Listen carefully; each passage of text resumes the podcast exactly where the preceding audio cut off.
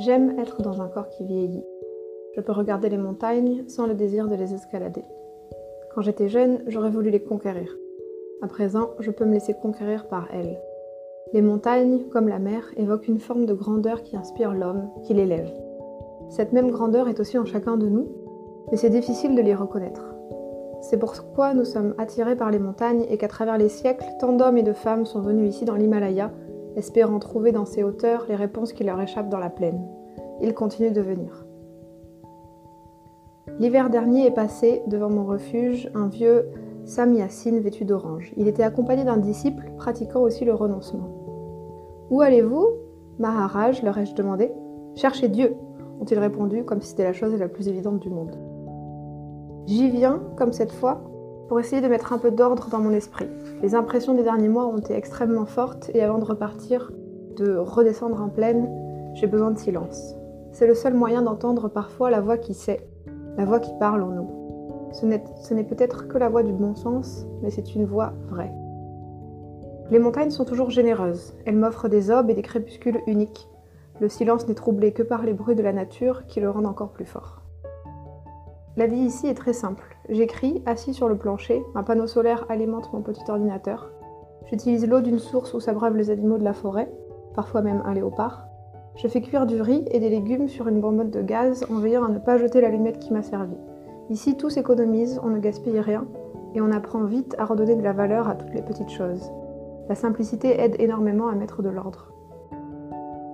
Je me demande quelquefois si le sentiment de manque, d'impuissance éprouvé par beaucoup, surtout parmi les jeunes face au monde moderne, est dû au fait qu'il leur semble si compliqué, si difficile à comprendre, que la seule réaction possible, c'est de croire que c'est celui de quelqu'un d'autre.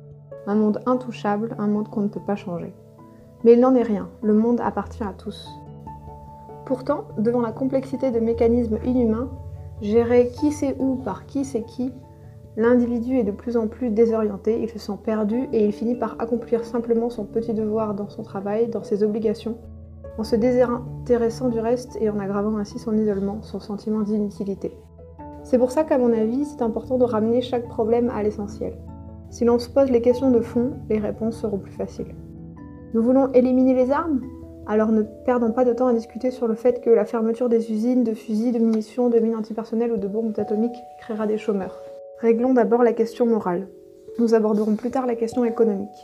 À moins que nous ne voulions résoudre, avant même d'essayer, à ce que l'économie détermine tout et que seul ce qui est utile nous intéresse. On dit que, dans toute l'histoire, il y a toujours eu des guerres, il continuera donc d'y en avoir.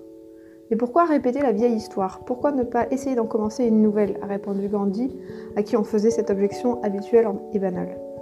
L'idée que l'homme peut rompre avec son passé et faire un saut qualitatif dans son évolution revenait tout le temps dans la pensée indienne du siècle dernier. L'argument est simple. Si l'Homo sapiens, celui que nous sommes aujourd'hui, est le résultat de notre évolution depuis le singe, pourquoi ne pas imaginer que cet homme, avec une nouvelle mutation, devienne un être plus spirituel, moins attaché aux choses matérielles, plus intéressé par ses rapports avec son prochain et moins avide à l'égard du reste de l'univers? Et puisque cette évolution a à voir avec la conscience, pourquoi ne pas essayer maintenant, en toute conscience, de faire un premier pas dans cette direction? Le moment ne pourrait pas être plus approprié puisque cet Homo sapiens a atteint le maximum de son pouvoir, y compris celui de se détruire avec les armes qu'il s'est créées avec bien peu de sagesse. Regardons-nous dans la glace. Il n'y a pas de doute qu'au cours des derniers millénaires, nous avons fait d'énormes progrès. Nous avons réussi à voler comme des oiseaux, à nager sous l'eau comme des poissons. Nous allons sur la ligne et nous envoyons des sondes sur Mars. Nous sommes même capables de cloner la vie. Pourtant, malgré tout ce progrès, nous ne sommes en paix ni avec nous-mêmes ni avec le monde qui nous entoure. Nous avons empoisonné la terre, profané les fleuves et les lacs, abattu des forêts entières et rendu la vie des animaux infernale, sauf celle des rares que nous appelons nos amis et que nous caressons afin qu'ils satisfassent notre besoin de substitut de compagnie humaine. L'air, l'eau, la terre et le feu que toutes les civilisations anciennes ont tenu pour les éléments de base de la vie, et donc pour sacrés, ne sont plus, comme ils l'étaient, capables de se régénérer d'eux-mêmes depuis que l'homme est parvenu à les dominer et à en manipuler la force à ses propres fins. Leur pureté sacrée a été corrompue, l'équilibre a été rompu. Notre grand progrès matériel ne s'est pas accompagné de progrès spirituel, au contraire. De ce point de vue, l'homme n'a sans doute jamais été aussi pauvre que depuis qu'il est devenu aussi riche. D'où l'idée que l'homme responsable inverse cette tendance et reprenne le contrôle de cet outil extraordinaire qu'est son esprit. Cet esprit, employé surtout jusqu'ici à connaître le monde extérieur et à s'en emparer, comme si c'était la seule source de notre bonheur fugitif, devrait se tourner aussi vers l'exploration du monde intérieur, de la connaissance de soi. Idée absurde d'un fakir assis sur un lit de clous? Pas du tout. Ce sont là des idées qui, sous une forme ou une autre, avec des langages divers, circulent depuis quelque temps dans le monde. Elles circulent dans le monde occidental, où le système qu'elles critiquent les a déjà assimilées pour en faire les produits d'un marché alternatif déjà immense qui va des cours de yoga à ceux de méditation, de l'aromathérapie au séjour spirituel, pour tous les frustrés de la course derrière les lapins en plastique du bonheur matériel. Ces idées se propagent dans le monde islamique, déchiré entre tradition et modernité, où l'on redécouvre la signification originelle du djihad, qui n'est pas seulement la guerre sainte contre l'ennemi extérieur, mais surtout la guerre sainte intérieure contre les instincts et les passions les plus basses de l'homme. Il n'est donc pas dit qu'un développement humain vers le haut soit impossible. Il s'agit de ne pas être inconscient en continuant dans la direction où nous allons en ce moment.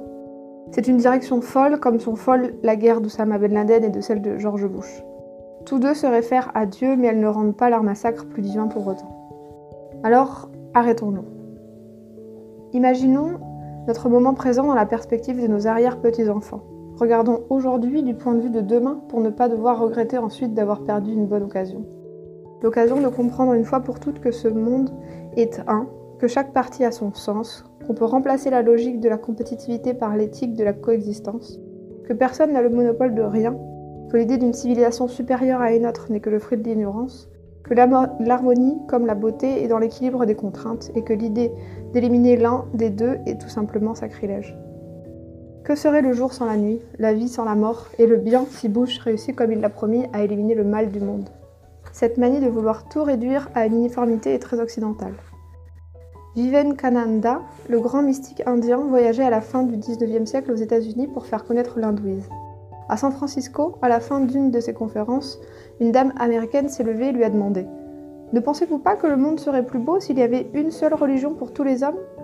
Non, lui a répondu Vivekananda. Il serait peut-être encore plus beau s'il y avait autant de religions que d'hommes. Les empires grandissent et les empires disparaissent. Ainsi commencent les trois royaumes, un classique de la littérature chinoise. Il en sera ainsi de l'Empire américain, d'autant plus s'il cherche à s'imposer par la force brutale de ses armes hautement sophistiquées, plutôt que par la force des valeurs spirituelles et des idéaux de leur père fondateur. Les premiers à s'apercevoir de mon retour ici ont été deux vieux corbeaux, qui tous les matins, à l'heure du petit déjeuner, se plantent sur le déodar, l'arbre de Dieu, un cèdre majestueux devant la maison, et croissent tant qu'ils peuvent jusqu'à ce qu'ils obtiennent les restes de mon yaourt, j'ai appris à le faire, et les derniers grains de riz dans l'écuelle.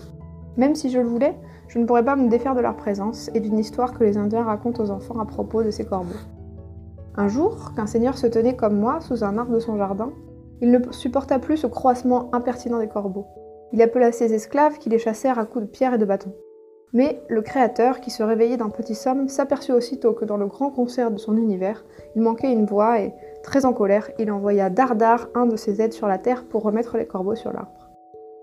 Ici, où on vit au rythme de la nature, le sentiment que la vie est une, qu'on ne peut rien y ajouter ni en supprimer impunément, est très fort. Tout est lié, chaque partie est l'ensemble. Thich Nhat Hanh, le moine vietnamien, le dit fort bien à propos d'une table, une petite table basse comme celle sur laquelle j'écris. La table est ici grâce à une chaîne infinie d'événements, de choses et de personnes. La pluie tombée sur la forêt où a grandi l'arbre qu'un bûcheron a coupé pour le donner à un menuisier qui l'a monté avec des clous fabriqués par un forgeron avec le fer d'une mine. Si un seul élément de cette chaîne, peut-être l'arrière-grand-père du menuisier, n'avait pas existé, cette table ne serait pas ici.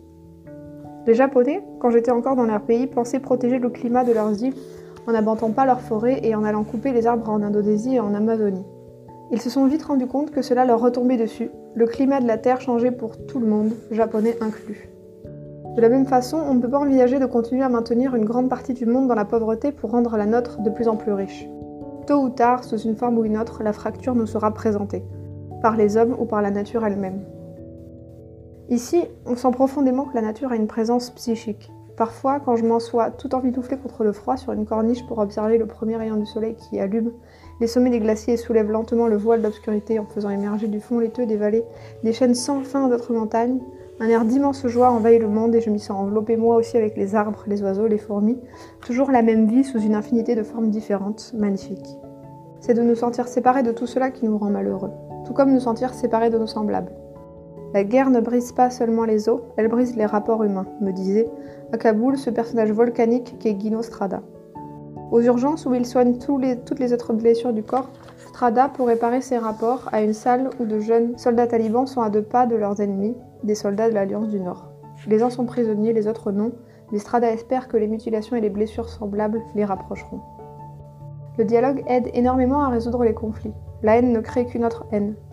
Un tireur embusqué tue une femme israélienne dans une voiture, les Israéliens réagissent en tuant deux Palestiniens, un Palestinien se bourre de TNT et va se faire exploser en même temps qu'une dizaine de jeunes Israéliens dans une pizzeria, les Israéliens envoient un hélicoptère bombarder un car chargé de Palestiniens, les Palestiniens, et ainsi de suite. Jusqu'à quand? Jusqu'à ce qu'il n'y ait plus de Palestiniens, plus d'Israéliens, plus de bombes? Bien sûr, tout conflit a ses causes et on y fait face. Mais tout sera inutile tant que les uns n'accepteront pas que les autres existent et sont leurs égaux, tant que nous n'accepterons pas que la violence conduit à la violence.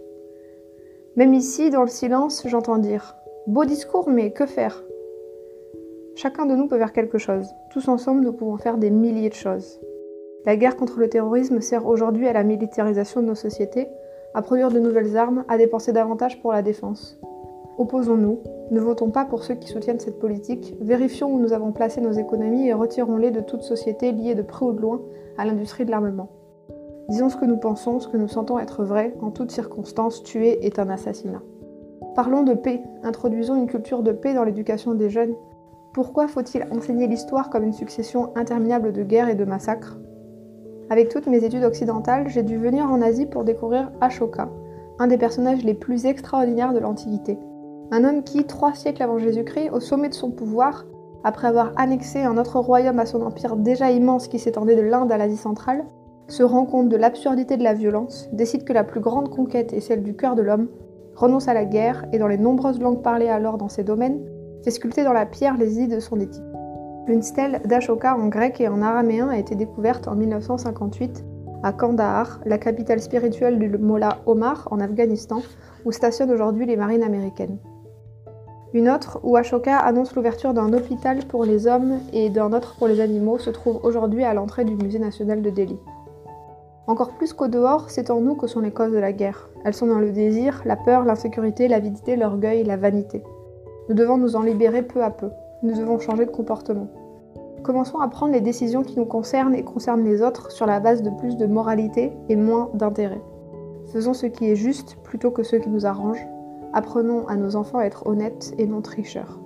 Retrouvons des traditions de correction. Réapproprions-nous la langue où le mot Dieu est devenu une sorte d'obscénité et recommençons à dire faire l'amour au lieu d'avoir des rapports sexuels. À la longue, cela change beaucoup de choses.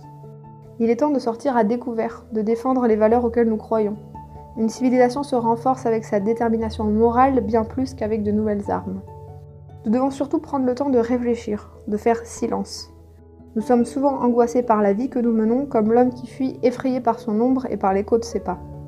Plus il court, plus il voit son ombre le poursuivre, plus il court, plus le bruit de ses pas devient fort et le trouble jusqu'à ce qu'il s'assoie à l'ombre d'un arbre. Faisons de même.